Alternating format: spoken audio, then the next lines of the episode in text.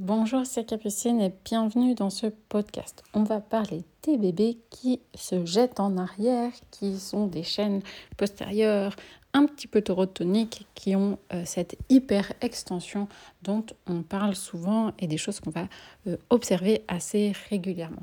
Donc c'est une question euh, qui m'a été posée. Qu'est-ce qu'on qu'est-ce qu'on fait? Qu'est-ce que c'est que ces bébés qui se jettent en arrière qui, Ça peut paraître euh, très impressionnant que vous avez un enfant dans les bras et puis que d'un coup, vous, il se jette en, en arrière. Euh, je vais vous détailler plusieurs choses qui peuvent être en lien avec ce problème d'hyperextension.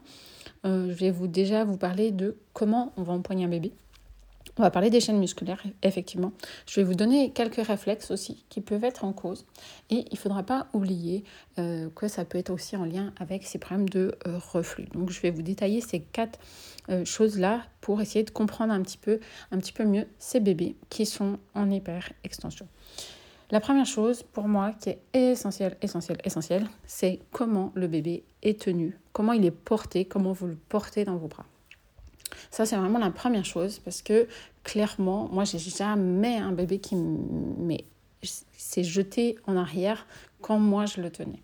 Parce que je propose un verrouillage au niveau du bassin et quand le bassin est verrouillé, c'est très compliqué de se jeter en arrière. D'accord? Donc, il y a vraiment une manière de tenir qui va maintenir l'enroulement du bébé et qui va déjà éviter qu'il euh, se jette en arrière mais ça n'empêche pas que des fois, il n'est pas forcément euh, tenu euh, aussi fermement et qu'on va quand même avoir euh, ces enfants qui sont dérangés, puis on va voir qu'ils vont se redresser sans forcément se jeter en arrière. Donc on voit qu'il y a quand même un inconfort, mais la première chose pour moi à modifier, c'est comment on l'empoigne dans les bras et ça, je le détaille euh, dans la formation pour les professionnels. Euh, vraiment retravailler, reproposer ce portage un peu différemment et en respectant l'enroulement de naissance. Je pense qu'il y a certaines d'entre vous, vous connaissez déjà cette, euh, cet enroulement parce que c'est des choses qui sont, dont on parle dans le portage, dans le portage en écharpe hein, tout ça c'est des choses qui sont déjà connues si vous êtes dans le milieu périnatal. Euh, donc euh, voilà, modifier ce portage dans les bras déjà pour éviter qu'il y ait un excès d'hyper-extension. Donc ça, c'est déjà la première chose. Ensuite, bien sûr, on peut avoir des enfants qui ont des chaînes musculaires postérieures qui sont trop tendues, trop courtes.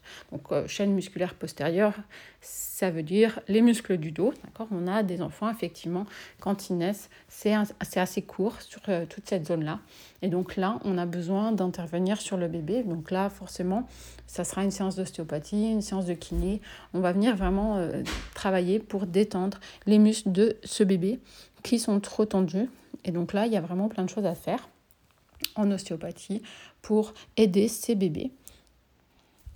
Quand les bébés sont assez grands, donc il faut déjà que c'est un certain euh, gabarit, c'est souvent assez tard, mais si je retrouve ça euh, de manière assez tardive chez les enfants, eh bien, je vais proposer aux parents de faire des roulades. Donc, c'est, je fais faire la roulade au, bébé, et du coup, ça, ça va vraiment aider à euh, étirer ces chaînes musculaires postérieure, mais c'est rare que je le fasse avant 8-10 mois parce qu'il faut déjà qu'il soit assez grand physiquement pour que, ça soit, que je, puisse faire cette roulade avec le bébé. Donc ça, c'est euh, la première, la deuxième chose dont on, on va pouvoir parler sur ces problèmes d'hyperextension. Ensuite, je vais vous parler de deux réflexes qui sont essentiels pour moi à prendre en compte dans ces problématiques d'hyperextension. Le premier, c'est le réflexe de Moreau. Le réflexe de Moreau, quand la tête part en arrière, ça va déclencher une ouverture des bras. C'est un réflexe de peur. On a une inspiration qui est associée avec ce réflexe. C'est sans doute quelque chose que vous avez déjà vu chez les bébés. Ils sont assez marqués, les réflexes de Moreau. Euh, et on, observe que ce réflexe de Moreau, ben, il part en hyper-extension aussi, hein, d'accord Donc, euh, ce qui est intéressant avec ce réflexe de Moreau, c'est qu'ils ont étudié un autre réflexe, le réflexe d'agrippement, et on a regardé comment ça fonctionnait avec ce réflexe de Moreau. Donc qu'est-ce qu'ils ont fait? Ils ont mis un objet dans la main du bébé, donc pour déclencher le réflexe d'agrippement, et ensuite ils ont cherché à déclencher le réflexe de Moreau. Et qu'est-ce qui se passe dans ces coups-là? Quand le bébé a quelque chose dans la main, qu'il a déclenché son réflexe d'agrippement, il ne déclenche pas le réflexe du Moreau du côté où il a l'objet. Qu'est-ce que ça veut dire? Ça veut dire que quand on a un agrippement, on ne déclenche pas le moro, on ne déclenche pas cette hyper-extension. Donc ça, c'est quelque chose que moi, je vais vraiment utiliser et solliciter chez les bébés. Ça veut dire qu'on va solliciter l'agrippement et en général, je l'associe avec un autre réflexe, le réflexe de traction des bras, pour solliciter les chaînes antérieures et ce réflexe d'agrippement. Et grâce à ça, on va pouvoir calmer le réflexe de Moreau. Donc, on a déjà vu trois choses comment modifier le portage, comment étirer les chaînes musculaires et comment travailler avec les réflexes pour calmer cette hyperextension.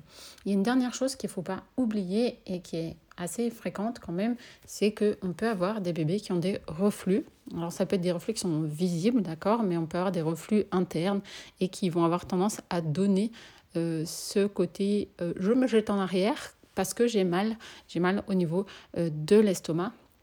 Et donc là, ça sera une prise en charge sur la, régler cette problématique de reflux, qui est une problématique assez complète, euh, pardon, assez complexe que je vous détaillerai pas forcément aujourd'hui, mais si ça vous intéresse, il y a un article complet sur les reflux sur mon site internet qui s'appelle euh, Le mouvement qui soigne. Vous pourrez le retrouver et puis euh, lire un petit peu pour comprendre un peu plus cette problématique de reflux, puis comment vous pouvez aider les enfants. Et puis c'est aussi quelque chose qui est détaillé pour les professionnels, dans la formation pour les professionnels, d'accord, comment on peut prendre en charge ces bébés et, qu'est-ce qu'il faut euh, regarder. Donc voilà, j'espère que ça vous a donné quelques pistes pour comprendre un peu mieux ce problème d'hyperextension.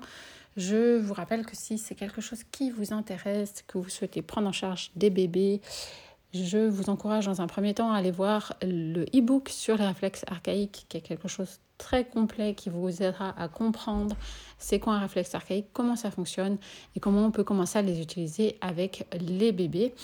Et puis, n'hésitez pas à me poser toutes vos questions. J'aime beaucoup recevoir vos questions. Moi, ça me donne aussi euh, des sujets pour les podcasts. Donc, n'hésitez pas à m'envoyer toutes vos questions par mail, par Instagram, Facebook, comme vous le souhaitez. Je vous souhaite une très bonne journée et à très bientôt.